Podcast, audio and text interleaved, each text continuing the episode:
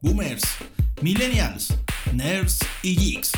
Todos respiramos tecnología. Bienvenidos a hablar de ella y a ejercitar nuestros conocimientos. Bienvenidos a un nuevo capítulo de Músculo Geek, tu podcast semanal de tecnología.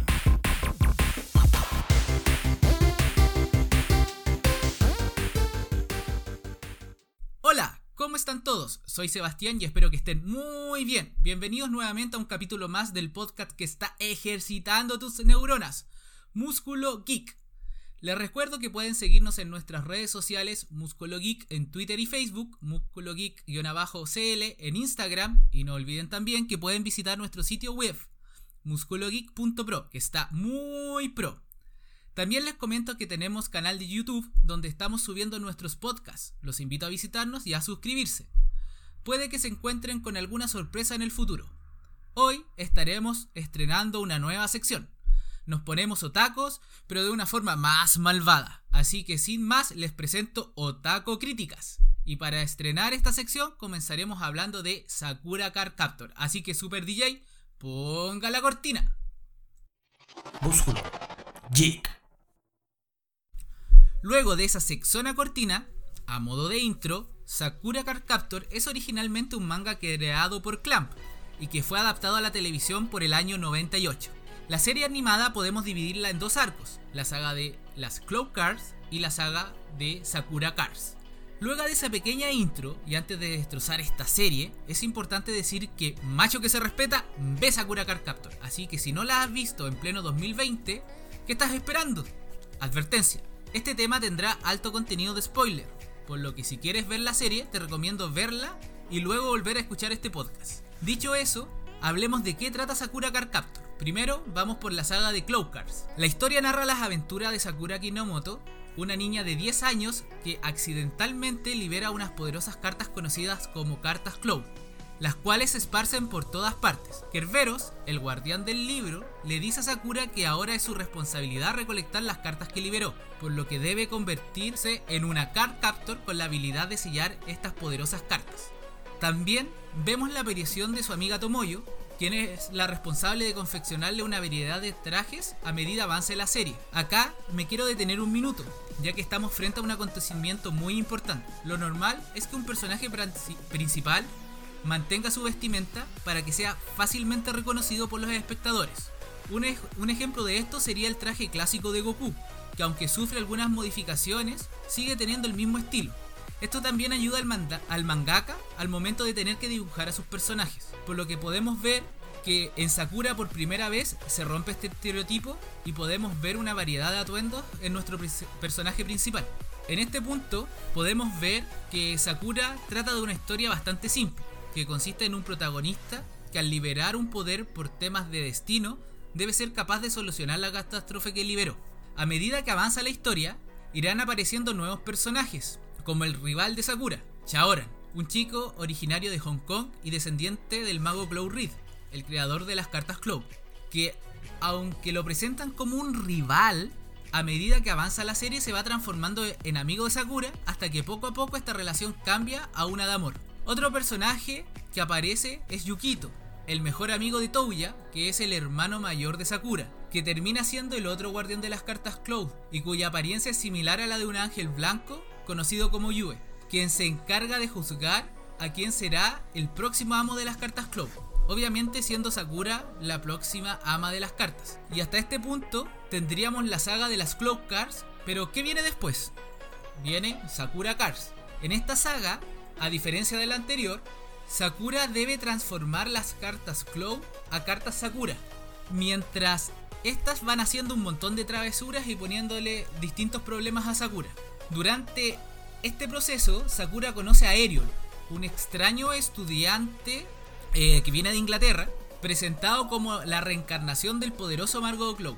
Así que esto también trae un poco de suspenso a la serie. También Yue empieza a perder sus poderes debido a que como Sakura es la nueva portadora de las cartas Cloud, Yue no, eh, Sakura aún, mejor dicho, no tiene todo el poder necesario como para poder mantener a Yue y a Kerberos a raíz de la dispersión de las cartas. Pero Touya, el hermano de Sakura, es quien empieza a darle poder o parte de su poder a Yue, ya que él también presentaba poderes y era capaz de ver a su mamá, cosa que Sakura nunca pudo. Esa es una duda que siempre se ha tenido. ¿Por qué no la veía? Siendo que el hermano sí y siendo que ella tenía las cartas en su poder.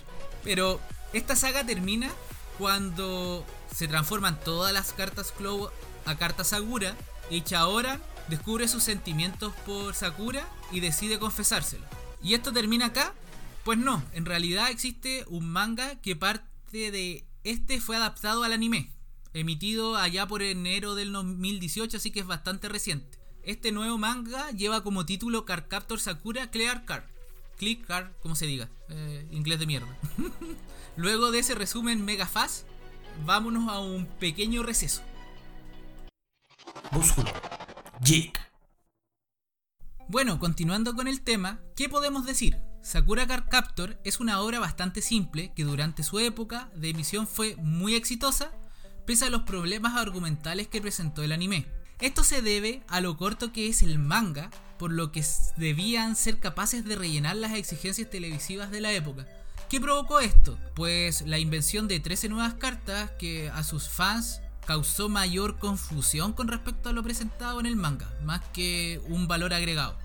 Es bueno preguntarnos en este punto, antes de continuar, si es bueno tomar eh, al manga como punto de comparación. Pues mm, desde mi punto de vista es importante tener claro qué pensó el autor frente a la adaptación final para determinar si es mejor el anime que el manga o al revés.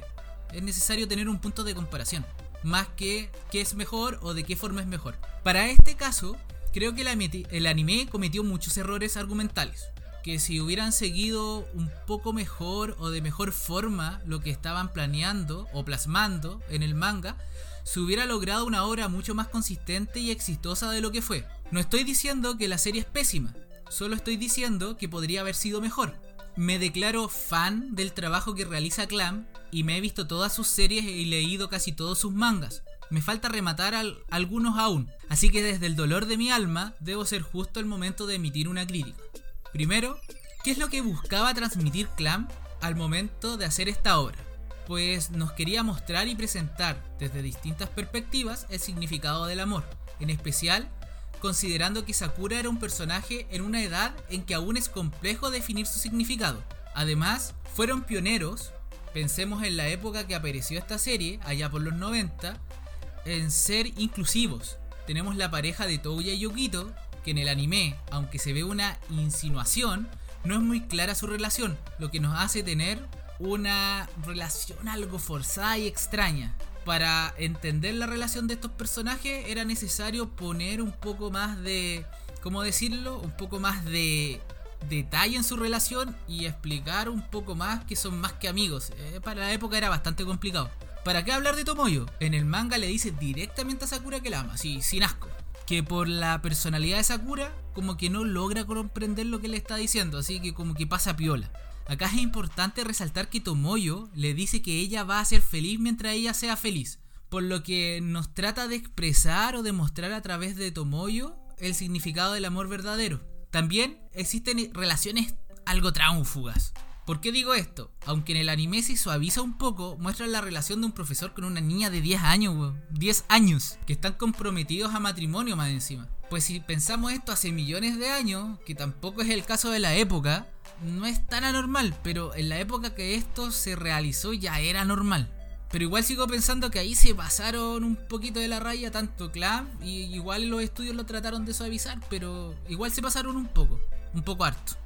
Por lo que una de mis críticas directas es que el anime se trabajaron muy pocas las relaciones personales de los personajes que eran muy importantes para el enfoque que quería darle Clam a su obra. Ojo, es lo que quería Clam transmitir como Sakura Card Captor más que la versión televisiva. Entonces, a lo mejor la adaptación fue algo compleja para el estudio igual, porque ellas no tenían un manga que nos permitiera a nosotros tener como rivalidad o poder ver otro tipo de, de como de acontecimientos o situaciones más complicadas, más complejas con los personajes, sino que iba más enfocada a lo que ellos querían transmitir.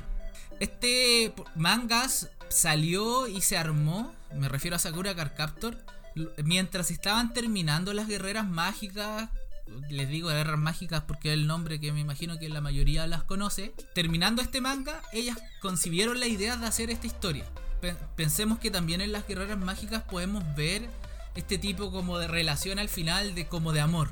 Que, es un tema que quisieron trabajar un poco más. Eh, así que, como siguiente punto, hablemos del relleno. No sé si recuerdan a la, prima de Chaoran, la famosa Mei Vaya personaje más molesto han creado acá. Es una cuestión que odio. Es uno de los personajes que más odio. Nunca entendí la necesidad de crear este personaje para la serie del anime. No existe en el manga. No conozco persona que ame a este personaje. Casi todo el mundo la odia. Así, literalmente. Ella intenta interponerse en la relación de Chaoran y Sakura. Es un personaje muy ambiguo que no tiene mayor peso en la serie. Y que aunque intenta hacerse conectar con el personaje, nunca lo logra. Creo que hubiera sido mejor haber creado un personaje más fuerte e influyente, que fuera relevante para la trama y que entregara un valor que nos permitiera decir, wow, pero qué acierto más grande. Pero la realidad no fue esa. Otro relleno importante fue la creación de 13 cartas adicionales, como lo mencioné anteriormente, que fueron necesarias para poder extender la serie considerando que Sakura Card Captor no es un manga muy extenso. Pero la verdad, no veo que fuera necesario este agregado, ya que agregaron cartas que no eran relevantes en la historia y que a esta altura en verdad no recuerdo si las volvió a utilizar. Es como que existen. Como comenté, Clam quería mostrar el significado del amor entre hermanos, padres, parejas. Por lo que podríamos decir que el manga es demasiado bonito. De hecho, si ustedes leen el manga en verdad, da esa sensación. Como, oh, es un manga bonito. Lo cual no es malo. No estoy diciendo que sea algo malo. Pero las personas que hicieron el anime pensaron de una forma distinta pensaron que, hubiera, que era una buena idea hacer que Chaoran compitiera con Sakura, cosa que no se da en el manga. En el manga, Chaoran todo el momento ayuda a Sakura a capturar las cartas Clow. Pero en este caso, Chaoran compite con Sakura para obtener las cartas Clow. ¿Qué inconsistencias tenemos acá? Uno, la relación entre Sakura y Chaoran en el futuro se va a ver muy forzada. No se ve una relación más como directa, más espontánea, sino que decimos, oye, pero si este loco, ¿qué onda? ¿Por qué se termina enamorando? Es como que es como forzado. Y segundo, Sakura era la única con el poder de sellar las cartas. A ella se le dio el báculo para sellar, por lo que ella, por derecho, era la única nueva propietaria de estas. Pero en el anime se mostró que las cartas podían elegir a su persona, a su portador, por lo que le quitaba un poco el sentido de que ella fuera la única con el poder para sellarla. Es bueno tener en cuenta que esta serie es algo distinta debido a que no existe un enemigo o un antagonista real. Pero aunque esto no exista, no son necesarios en la serie. Lamentablemente, los que adaptaron el anime no pensaron lo mismo, por lo que trataron de forzar una rivalidad entre personajes que hace que su relación sea algo confusa un rival en la captura de las cartas que tenía transformándose en el enamorado y una prima que intenta ser rival en el amor, que resulta ser uno de los personajes más odiados. Por lo que a veces es importante no innovar tratando de modificar mucho, porque trae inconsistencias con respecto a los personajes que, que planeó en algún momento el autor. Y como último punto, quiero hablar sobre la reencarnación de Glow, explicación que es muy importante y que nos permite entender de mejor forma la serie. En el anime, nos cuentan que Eriol es la reencarnación de Cloud y que su misión es ayudar a Sakura a transformar las cartas Cloud en cartas Sakura y así poder completar la colección. Bueno, acá es donde encuentro que la cagaron feo con el anime. En el manga explican mucho mejor esto y nos deja mucho más claro la razón por qué se encontraba en el ático de Sakura el libro y la razón de por qué es la sucesora de las cartas Cloud teniendo el poder para sellarlas y luego transformarlas en cartas Sakura en la siguiente temporada. La razón es la siguiente, sucede que Clow en realidad reencarnó en dos personas, no en una, ya que antes de morir fragmentó su alma en dos, reencarnando en Eriol y en Fujitaka, ¿Quién es el padre de Sakura. Por lo que podríamos decir que Sakura es hija de Clow, en realidad de la reencarnación de Clow. Chan chan chan. Por lo tanto, Eriol confiesa que la captura de las cartas era solo una excusa para entrenar a Sakura para que se convierta en una bruja mucho más poderosa que él, capaz de controlar por completo todos sus poderes. Así que había un objetivo y un trasfondo completamente distinto. Con respecto a Glow, es importante tener en claro que es un hechicero extremadamente poderoso en el universo creado por Clam. De hecho, tiene mención en otra serie, XX Eolic, que es una serie muy buena que hace mucha referencia a Sakura. Tenemos otra serie que hace referencia a Sakura que tiene que ver con viajes dimensionales. ¿ya? Que es Subasa Chronicle, que es muy buena también, y también tenemos este cruce con el universo de Sakura Card Captor. Así que es importante pensar que Sakura, su importancia trascendió en el tiempo y permitió generar un, un universo dentro de Clan. Les recomiendo ver esa serie, en algún momento tal vez podamos hablar de ellas también. A modo de cierre, aunque tuviera problemas de estructura el anime, logró tocar nuestros corazones y ser lo suficientemente interesante para aquellos que se encantaron con el anime comenzaran a leer el manga. Bueno, me imagino que hay gente que le gustó el anime pero no leyó el manga, o hay gente que se inició en el, en el manga, mejor dicho, viendo este anime. Lo que creo que también les pudo haber permitido eh, leer otras obras de Clam que no tienen desperdicio. debido a que su material en general es excelente, tiene muy buena muy buenos mangas y también hay muy buenos animes que pueden ver. Bueno, mis hermosos oyentes, este ha sido nuestro primer encuentro en esta nueva sección llamado Otaku Críticas. Así que los invito a seguirnos en nuestras redes sociales, Músculo Geek en Twitter y Facebook, Músculo Geek-cl en Instagram. No olviden visitar nuestro sitio web, musculogeek.pro, y recuerden que está muy pro. Nuestro podcast se encuentra disponible en Spotify, iTunes, Google Podcast, iBox y Anchor. Creo que no me faltó ninguno. y para aquellos que prefieren YouTube, los invito a suscribirse y a dejarnos un sexón me gusta en nuestro nuevo canal de YouTube. Así que los invito. Y les recuerdo que somos Músculo Geek. Hasta pronto. Y así cerramos un capítulo más. Esperamos haber exprimido tus neuronas y que tus placeres geek se hayan saciado. Nos escuchamos en pocos días más para ejercitar la mente y tener un cerebro fit en Músculo Geek.